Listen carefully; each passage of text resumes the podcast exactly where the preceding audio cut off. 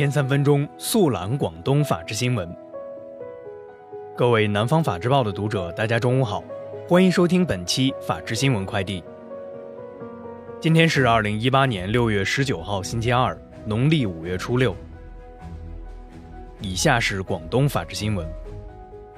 端午小长假期间，全省日均投入安保警力十三万人次，全面加强端午节各项安保工作。共接报刑事治安警情七千九百一十三起，同比下降百分之二十三点六二。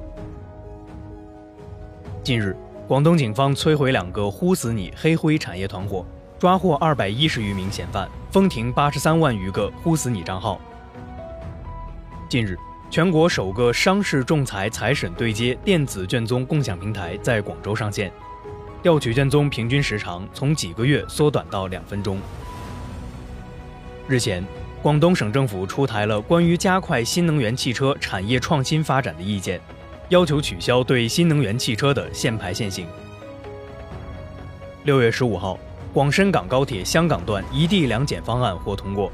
根据方案，广深港高铁将在香港西九龙站同时进行香港及内地的清关、出入境及检疫手续。近日，河源警方成功打掉一网络赌博团伙。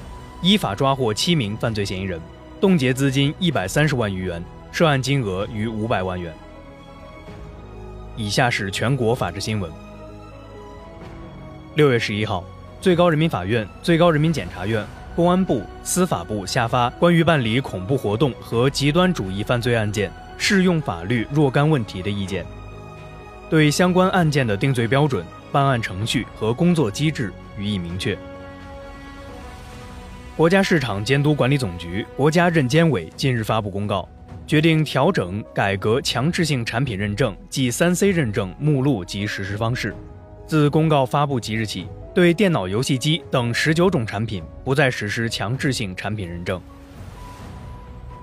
世界卫生组织今年初决定，将游戏成瘾列入精神疾病，相关规定将自六月十九号起生效。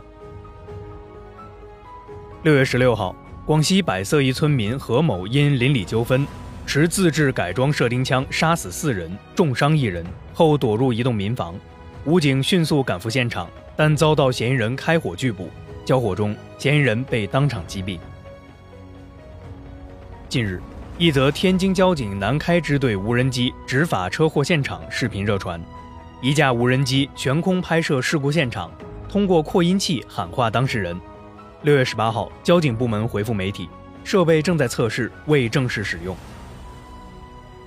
近日，山东德州一酒驾司机为逃避检查，在人员稠密的广场快速倒车逃窜，交警张杰迅速赶上，从副驾跳进车内，成功控制车辆。以上就是本期法治新闻快递的全部内容，感谢您的收听，我们下期节目再见。